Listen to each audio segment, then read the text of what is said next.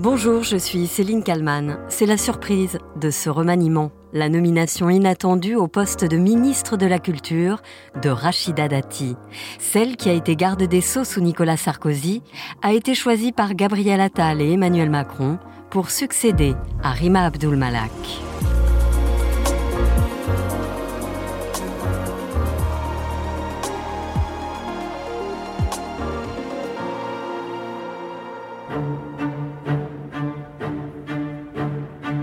Rachida Dati, à la culture, elle n'y pensait pas du tout. Ma vie, elle est formidable. Moi, tout ce qui m'arrive maintenant, c'est du bonus. Voilà des propos rapportés par le journal Le Parisien et que la maire du 7e arrondissement de Paris tiendrait régulièrement en privé. En bonus donc, le ministère de la Culture. Ce vendredi 12 janvier, la fonction est devenue concrète. Rachida Dati, lors de la passation de pouvoir avec Rima Abdul Malak. André Malraux, le fondateur de ce ministère, avait une brillante formule. Le ministre de la Culture a pour mission de rendre accessible au plus grand nombre les œuvres capitales de l'humanité et d'abord la France. C'est dans cette belle tradition que je m'inscris en arrivant rue de Valois, où je suis à la fois très fière, très fière, mais aussi très émue d'avoir été nommée par le président de la République sur proposition du Premier ministre. Rachida Dati dans la retenue lors de son premier discours. Mais très vite, celle qui est décrite par ses proches comme n'ayant aucune limite, reprend le dessus. Je comprends qu'elle puisse surprendre cette nomination. Moi, elle ne me surprend pas. Elle répond à un véritable besoin. Le besoin de la France, que souvent on dit populaire, parfois avec un petit peu de mépris, je dois le dire, qui doit se sentir représenté. Par mon parcours, la culture est un combat. C'est un combat de tous les jours, dans un monde où les défis sont nombreux. Alors chacun sait que j'aime me battre. N'ayez pas peur. Rachida Dati aime la bataille. Et cela depuis toujours. Ce qu'elle veut, elle l'obtient généralement. J'ai retrouvé cette archive datant de 2001 un documentaire consacré à Rachida Dati. Elle y explique son métier, celui de juge-commissaire aux entreprises. Mes attributions essentielles sont juge-commissaire aux procédures collectives, juge aux affaires familiales, juge des applications des peines. Ça s'inscrit dans un parcours normal et de scolarité et d'éducation et puis de volonté. bon, bah, j'ai eu envie d'être juge, bah, je suis juge. J'ai eu envie d'être euh, dirigeant d'entreprise, bah, je l'ai été. Rachida Dati, qui dans ce documentaire est filmée aux côtés de Simone Veil. Les deux femmes se connaissent très bien et Rachida Dati raconte alors comment son parcours a été aiguillé par celle qui fut, entre autres, ministre de la Santé elle a décidé effectivement de, veiller sur mon parcours, sur ce que je faisais. Et puis un jour, on a discuté sur euh, mon avenir. Euh, et, en discutant, euh, on, a parlé de la magistrature et je lui ai dit, je lui ai dit mais qu'est-ce que vous en pensez? Elle dit, mais écoutez, c'est vraiment la voie idéale et ça vous irait tout à fait bien. Je m'a fortement recommandé. J'ai intégré la magistrature. Madame Veil était tellement heureuse que ça ait marché pour moi. Alors elle m'a offert sa robe. Ma vie est liée à la sienne. Mes combats sont liés aux siens. Et ces combats à elle m'ont protégée tellement souvent. Voici les mots que Rachida Dati avait tenus à la disparition de Simone Veil. Rachida Dati, dont l'ascension politique est fulgurante. On y reviendra un peu plus tard. Rachida Dati est née le 27 novembre 1965 à Saint-Rémy, en Saône-et-Loire. Elle est la deuxième d'une famille très nombreuse, 11 enfants, sept filles, quatre garçons. Elle explique que l'exigence de son père a été le moteur de sa réussite. Quelque chose de tout à fait anecdotique. On rapportait les carnets scolaires. On apportait un 9 sur 10. Il disait, mais 9, c'est pas bien. On dit, bah, tu sais, papa, c'est quand même. Euh, s'ils ont, ils ont créé le 10, c'est que le 10, ça existe, donc c'est attribuable. Donc si c'est attribuable, vous devez l'avoir. Point à la ligne, pas de discussion. Son parcours scolaire est sans faute. Et son ambition affichée sans complexe. Son bac en poche, elle force le destin et s'entoure de mentors. Elle rencontre Nicolas Sarkozy au début des années 2000 et en 2007, elle intègre sa garde rapprochée. Il la propulse porte-parole de sa campagne. Bah, peut-être que les actions et les combats que je souhaitais mener auprès de lui étaient, euh, étaient politiques. Et la politique, ça, ça vous tente? Auprès de lui, oui. Le journaliste lui pose ensuite cette question. Est-ce que c'est vous qui allez euh, essayer de réconcilier Nicolas Sarkozy avec les jeunes des banlieues? C'est un sujet sur lequel on travaille depuis 2002 euh, avec, avec les jeunes et notamment avec les jeunes des quartiers difficiles parce que qu'est-ce que demande cette jeunesse aujourd'hui? Elle demande de l'ambition, elle demande de l'espérance, elle demande de vivre euh, comme tout le monde, que l'ascenseur social ne soit plus bloqué. Que... C'est plus difficile quand on vient de banlieue? Bah, c'est forcément plus, difficile quand vous n'avez pas euh, la bonne adresse, la bonne couleur de peau. C'est peut-être plus difficile pour certains de ces jeunes. Rachida Dati, qui aussitôt Nicolas Sarkozy élu président, est nommé à la justice sur les conseils d'une certaine Simone Veil.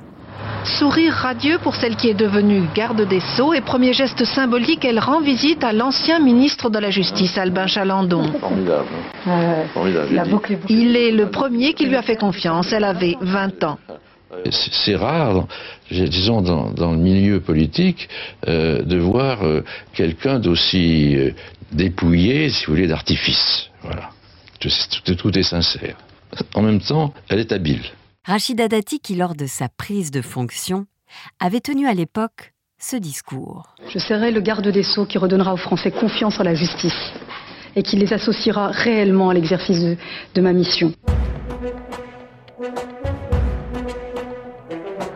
Rachida Dati, qui marque aussi les esprits ce 7 janvier 2009. La politique avec euh, d'abord la rentrée du gouvernement, premier conseil des ministres de 2009, les regards se sont portés plus particulièrement sur une mère de famille, Rachida Dati, de retour cinq jours seulement après son accouchement. Cinq jours après avoir accouché d'une petite fille par césarienne, Rachida Dati est donc de nouveau au travail, apprêtée, vêtue d'un tailleur noir.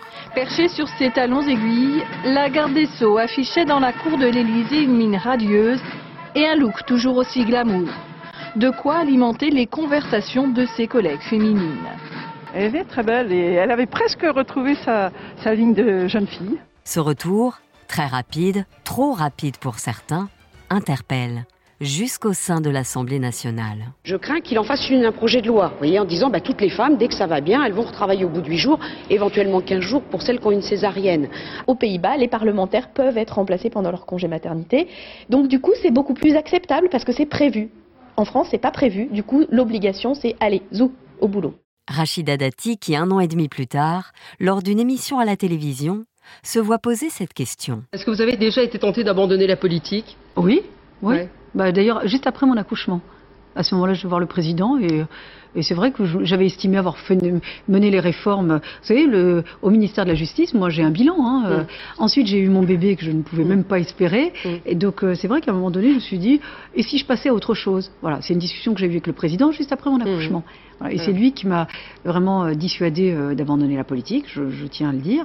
Et voilà, mais j'ai aucun regret.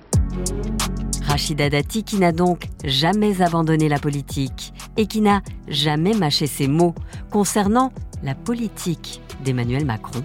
Qui a fait monter l'extrême droite? Qui a fait monter l'extrême gauche? Emmanuel Macron a fait monter les extrêmes? Bah, Vous avez vu le résultat mmh.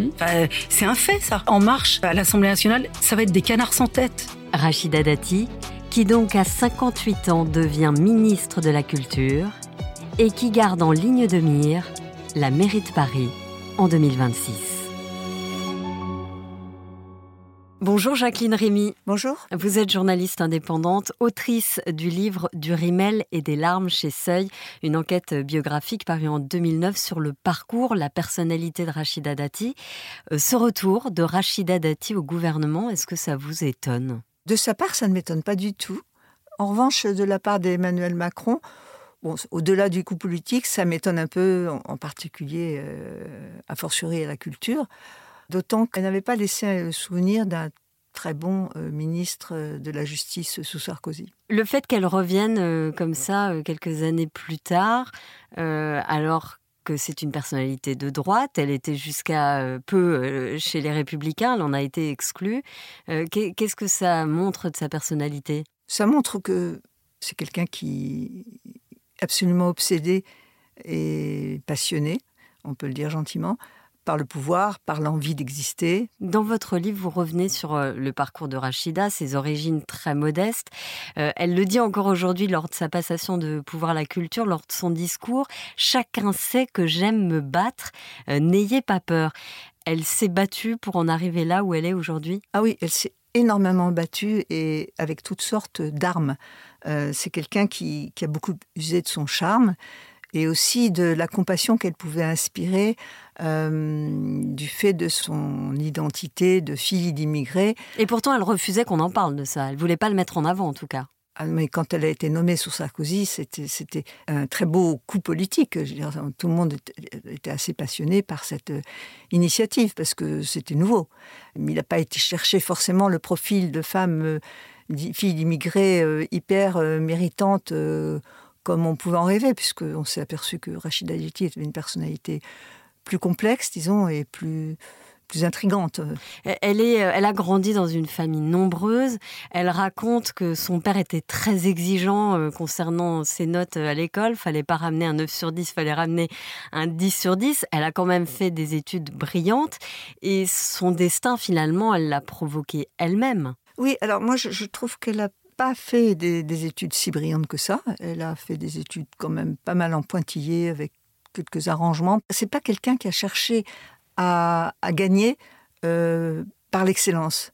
Euh, c'est quelqu'un qui, qui, a cherché à conquérir la protection euh, de personnalités dont elle relevait les noms dans les journaux et à qui elle écrivait des lettres flatteuses qu'elle finissait par rencontrer et qui, à chaque fois, pensait, euh, elle leur faisait croire qu'elle était une unique personne dans sa vie euh, et que son destin en dépendait. Et ça a très très bien marché. Vous pensez à qui quand vous parlez des personnalités? Simone Veil notamment? Simone Veil, entre autres, et puis beaucoup d'hommes beaucoup d'hommes euh, d'un certain âge, euh, donc Albin Chalandon, euh, Marceau, garde des Sceaux, l'ancien garde des Sceaux, Marceau qui était vice-président du Conseil d'État, bon, Henri Pourglio, Alain Minck, Jacques Attali qui était plus jeune, Bernard Eisenberg qui était banquier, Abel Farnoux qui était un conseiller d'Édith Cresson, enfin des tas d'hommes qui, qui tombaient sous le charme et qui tombaient aussi qui avait envie de l'aider parce qu'effectivement, voilà, c'était une fille euh, euh, d'une famille immigrée. Euh,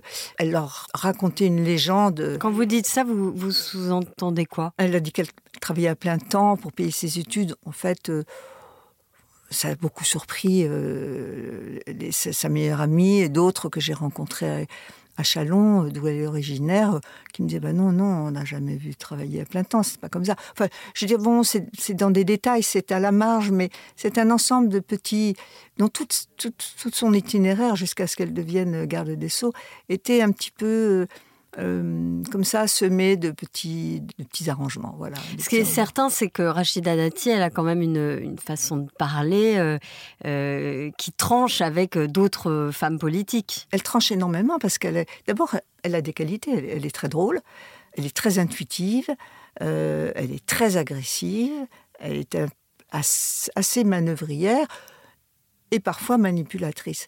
Donc c'est un profil qu'on trouvait très peu chez les femmes au moment où elle était garde des Sceaux. Euh, Sur ce point, justement, je trouve ça intéressant parce qu'on se souvient, euh, cinq jours après son accouchement, elle est à nouveau euh, au travail. Elle a accouché par césarienne. Je pense à d'ailleurs toutes ces femmes qui accouchent par césarienne et qui n'arrivent pas à se lever cinq jours après parce que parfois c'est très douloureux. Elle, elle était debout et elle le disait clairement. Bah, je vois pas pourquoi je reprendrai pas le travail puisque j'en suis capable. Oui, bah voilà, c'est quelqu'un comme ça. C'est quelqu'un qui a du défi. C'était aussi le bonheur d'avoir un enfant. Elle avait, ça faisait un moment qu'elle avait envie d'avoir un enfant. Elle et que, elle l'a eu sur le tard. Elle l'a eu sur le tard, euh, faute peut-être de trouver le, bon, le bon père. Et en fait, elle l'a fait sans père, même si par la suite, elle a désigné euh, devant, devant le juge euh, Dominique de Seigne comme euh, le père. Euh, surtout, elle est un peu comme Tapi. Oui, c'est ça. Si on devait la comparer à un style politique, c'est c'est Bernard Tapie, ce, cette envie de vouloir briller, exister, de devenir quelqu'un en partant de rien. Oui, c'est ça. C'est un tapis au féminin. ils ont la même ambition, ils ont la même tchatch, ils ont le même culot, parce qu'elle a un culot incroyable. Elle rencontre quelqu'un euh, qu'elle ne connaît pas, on le lui présente. Euh, bonjour, euh, vous connaissez Michel Machin et Elle ne la connaît absolument pas et elle lui tombe dans les bras. Bonjour Michel, ça me fait tellement plaisir de te voir. Vous voyez, c'est quelqu'un comme ça. Bon, c'est assez amusant en même temps et un peu. Un peu c'est de la manipulation Un peu frère. Oui, c'est pas loin. C'est pas loin. Quelquefois, elle va, quelquefois, elle va plus loin. Quelquefois, elle, elle invente des histoires aussi pour s'attirer la, durablement la protection de certains. Elle, a raconté par exemple à un, ancien journaliste. Elle est allée l'aborder pendant une conférence. Elle, lui a dit qu'elle rêvait de le rencontrer depuis des années. Euh, voilà, ce qu'elle disait un peu à tout le monde. La flatterie. La flatterie. Et puis, de fil en aiguille, elle, a dit qu'elle venait à Paris faire ses études, qu'elle n'avait pas d'argent, qu'elle ne savait pas où habiter. Et très gentiment, il l'a invitée chez lui, avec sa famille. Il habitait une grande maison en banlieue. Et quand j'ai enquêté, que je l'ai rencontré, avec sa femme, euh, j'ai dit vous devez vous tromper de date parce que cette date-là, elle n'était pas étudiante. Enfin, elle, travaillait déjà. Non, non, pas du tout. Elle était, elle n'avait pas un sou, elle travaillait pas. J'ai dit ben écoutez si. Aujourd'hui, euh, Rachida Dati, elle est donc euh, ministre de la culture. C'est vraiment une nomination qui, qui est inattendue. mais qu'est-ce qu'elle vise finalement après ça? Elle vise évidemment la mairie de Paris. apparemment, elle se targue du fait que le président lui aurait promis d'avoir la voie libre. On peut tout imaginer avec Rachida Dati, à condition que les étoiles lui soient favorables encore. Mais c'est quelqu'un qui n'a pas de limite. C'est quelqu'un qui n'a pas de limite dans ce qu'elle dit, c'est pas quelqu'un qui n'a pas de limite dans ce qu'elle fait, et c'est quelqu'un qui n'a pas de limite dans ce qu'elle désire. Dans sa tête, elle désire tout. Elle a quelque chose de, d'insatiable qui vient sans doute d'un gros manque euh, dans son enfance. Elle a eu une enfance qui n'était pas facile, avec un père qui était beaucoup plus dur qu'elle ne le dit souvent. En tout cas, on a la sensation que ce qu'elle désire, elle l'obtient et elle s'en donne les moyens. Je pense qu'elle n'obtient pas tout, mais je trouve incroyable que c'est quelqu'un à qui très longtemps, on a tout passé parce que je sais pas, elle était toujours invitée sur les plateaux de télévision euh, pour. Euh, Est-ce que c'est une bonne cliente, comme on dit dans le jargon C'est une très bonne cliente. Elle, est, elle passe très très bien, euh, elle est drôle, elle est charmante, elle a le sens de la répartie, ah, c'est des, des, vraies qualités. Puis je pense qu'elle a quelque chose de très attachant, en fait, parce qu'elle est, au fond, elle est assez fragile, je pense. C'est une personnalité beaucoup plus fragile qu'on l'imagine, complexe. Ça lui donne une certaine force, euh, paradoxalement, malgré euh, tout ce qu'on peut lui reprocher. Elle, a toujours eu des passes droits, elle a toujours pensé que tout lui était dû. Et je me souviens, elle disait elle a dit à ses amis, euh, en parlant des hommes, de ses rapports avec les hommes, Oh, tu sais, les beurettes, ça les rend dingues. Mais moi, je veux capitaliser. Voilà, ils étaient émus par et son charme et sa qualité de, de, beurette, comme elle dit, et pour reprendre son expression. Mais elle était. Euh, elle, disait ostensiblement qu'elle voulait que ça lui rapporte euh, quelque chose. Elle, elle, elle était très, très, très, très ambitieuse. Je vous remercie beaucoup, Jacqueline Rémy, et je rappelle le titre de votre livre euh, paru euh, chez Seuil, Du rimel et des larmes. C'est une enquête passionnante, euh, biographique, donc sur le parcours et la personnalité de Rachida Dati. Merci d'avoir répondu à mes questions. Merci à vous. Et merci à Eva Serrayol et Alexandre Foucault pour le montage de cet épisode. Merci aussi à Alexandra Gomez et merci à vous de l'avoir écouté. Je vous rappelle que vous pouvez vous abonner au titre à la une pour ne rater aucun épisode. Je vous rappelle aussi que nous avons lancé avec Marie-Aimée Copleutre le titre à la une junior. Cette semaine, nous parlons justement du remaniement.